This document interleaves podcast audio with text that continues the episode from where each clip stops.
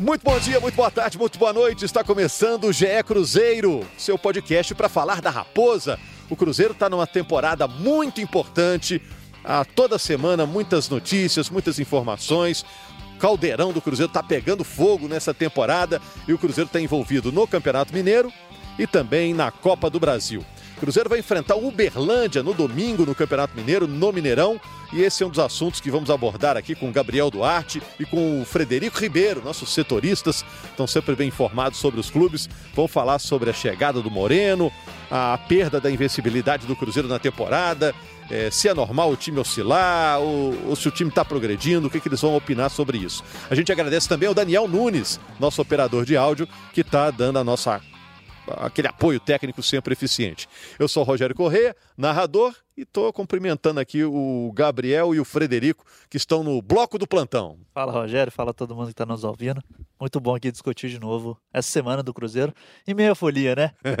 Tudo bom, Frederico? Tudo folia bem. mais ou menos, porque é, os técnicos aí deram só uma meia folga para os é, times, né? São alguns dias né, o Atlético voltou a, a treinar e no caso do Cruzeiro está de folga mas já pensando nessa retomada do campeonato estadual. Né? E se o time está treinando, a gente está aqui, né? A gente bota jornal no ar todo dia, né? A gente está aqui com o maior prazer, trabalhando com alegria para o torcedor, porque a gente curte essa profissão, né? Bom, vamos falar sobre o Cruzeiro. O Cruzeiro perdeu a invencibilidade na temporada, aquela derrota por 2 a 0 para o Tombense. E eu pergunto para vocês: tira a confiança do time é um time jovem que precisa disso também, de estar tá se sentindo seguro ali, achar que a coisa está melhorando. Que efeito tem essa derrota para o Tom Bense em eu cima da equipe eu do Cruzeiro? Eu acho que é mais uma, uma logia alerta ligado. Olha, perder para o Tom Bense para a grandeza do Cruzeiro não é normal, mas é um choque de realidade. O Cruzeiro não é mais aquele time que vai disputar o título de Copa do Brasil. Eu acho que é um, um momento de readequar algumas peças do Adilson, ver que, o que, que com quem que ele pode contar, com quem que ele não pode contar e a gente tem que também lembrar que o Cruzeiro, eu acho, é um time ainda em formação. A gente vai falar do Marcelo Moreno aqui, que para esse time do Cruzeiro é um grande reforço. Por, o Gabriel, porque é o seguinte: é, o orçamento do Cruzeiro caiu demais para essa temporada.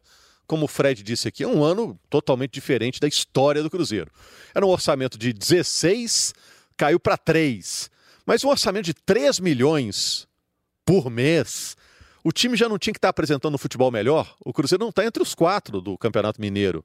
Com esse orçamento, mesmo tendo diminuído, não era para apresentar coisa melhor?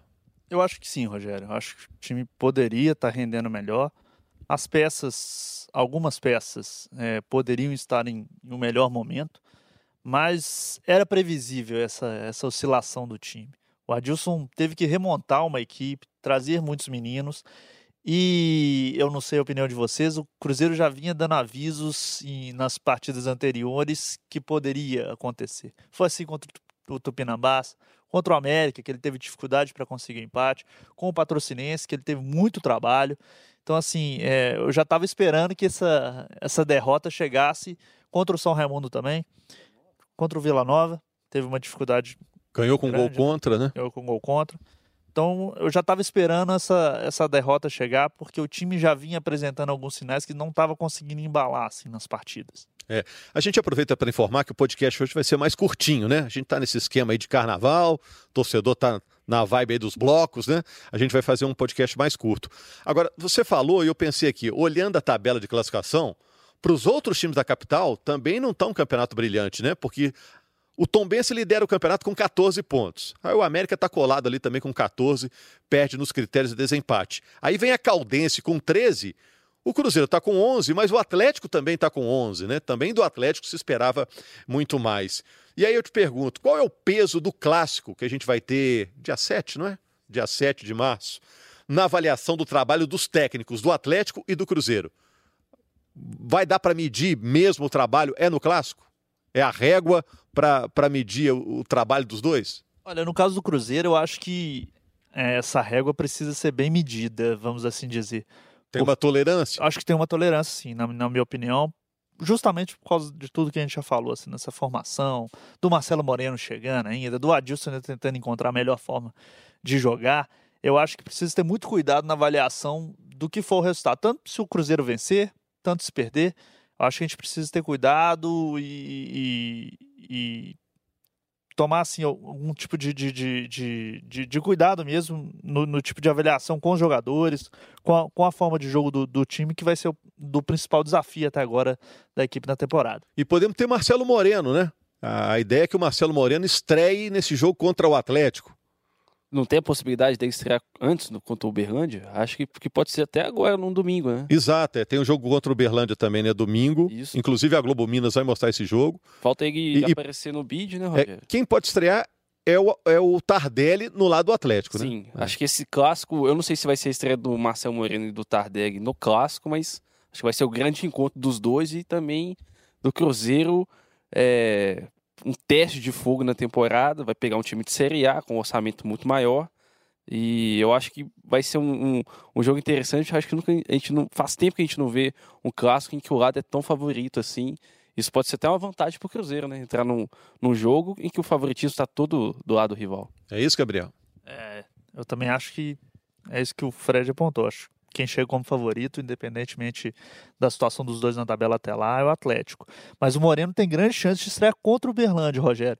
Ele já vinha treinando. Bom lembrar que tem uma situação um pouquinho diferente do Tardelli, né? Ele já vinha treinando com o time chinês que ele estava lá, em, lá nos Emirados Árabes. Então ele já tem, já ganhou um pouco de forma física, já, já treinou com bola nos últimos dias do Cruzeiro. Então há uma grande possibilidade, inclusive, dele jogar contra o Berlândia. Então prova que ele chegue contra o Atlético já com algum ritmo de jogo e com algum tipo de entrosamento com os jogadores. No ano passado ele teve lesões lá no clube dele, o clube chinês, né?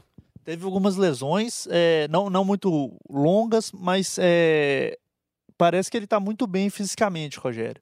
Está treinando bem, assim, a avaliação da comissão técnica é que ele está em um bom nível. Inclusive fez gols no, no, no, no treinamento de sábado antes da, dessa pausa para o carnaval. É, ele chegou com um discurso, foi apresentado né, no meio da semana passada, é, com um discurso de que vai tirar o Cruzeiro da Série B, levar o Cruzeiro para a Série A, que a torcida vai ajudar.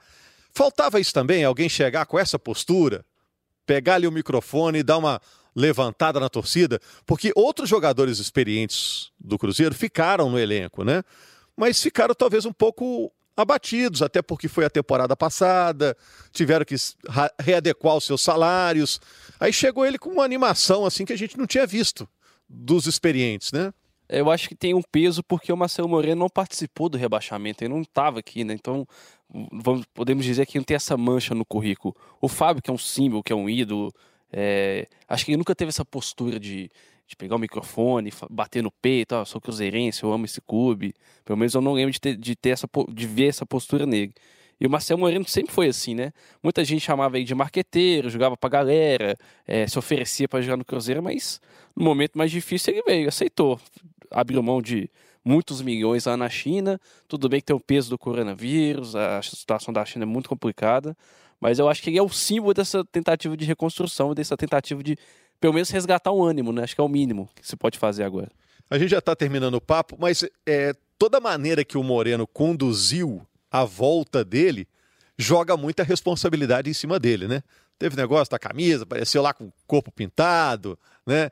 É, foi lá para saudar a torcida, aquela multidão lá na, na frente. Ele, o discurso, o áudio que vazou dele, falando que ama o Cruzeiro, coisa e tal tudo isso gera uma grande expectativa do que será o Marcelo Moreno. O que, que ele pode acrescentar nesse novo Cruzeiro, Gabriel? Eu acho que é uma contratação muito importante. Os olhos estão todos nele no momento, né? Os olhos estão todos voltados nele. Da torcida, da imprensa, acho que até dos próprios companheiros para saber como que ele vai render. E eu acho que ele vai ser uma peça muito importante nessa reconstrução que todo mundo está falando do Cruzeiro, né? E chega para um setor que vem sendo muito questionado, né, Rogério? Os jogadores estão na posição do, do Marcelo Moreno não estão rendendo o esperado. E eu acho que o Moreno vai ser muito importante aí nesse setor para fazer muitos gols aí para a torcida, para o time do Cruzeiro. Vou pedir para você atualizar a situação do Robinho. Toda semana a gente pergunta aqui do Robinho, né?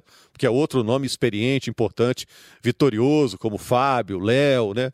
Edilson também foi campeão pelo Cruzeiro, o próprio Moreno foi campeão brasileiro. E a situação do Robinho? Já teve alta mesmo? Saiu lá o boletim, tá, tá liberado, pode ir para casa? Já teve alta, já é. tá liberado, já treinou até com bola com os companheiros no último sábado.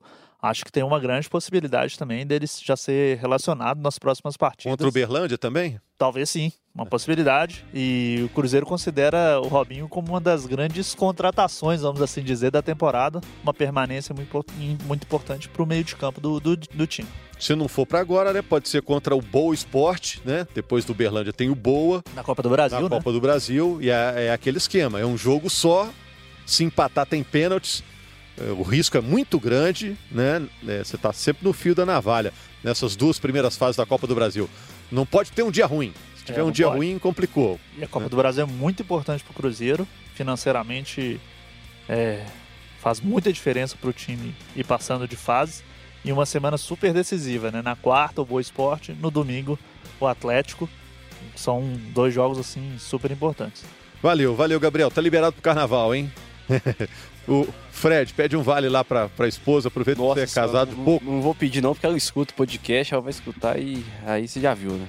Valeu, muito obrigado a você. Na segunda-feira a gente tá com o podcast mais extenso, como de hábito, né? Agora foi só um aperitivo aí durante o carnaval para você ficar bem informado e não ficar na mão. Valeu, muito obrigado. Até mais. Bom dia, boa tarde, boa noite. tchau. tchau. tchau.